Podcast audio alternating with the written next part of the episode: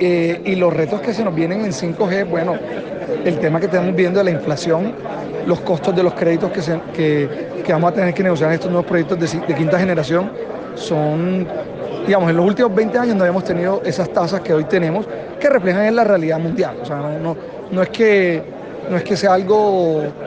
digamos, yo creo que a los bancos tampoco les conviene que las tasas estén tan altas. Entonces, digamos, yo creo que hoy el reto principal es la financiación de estos proyectos. Eh, desde el punto de vista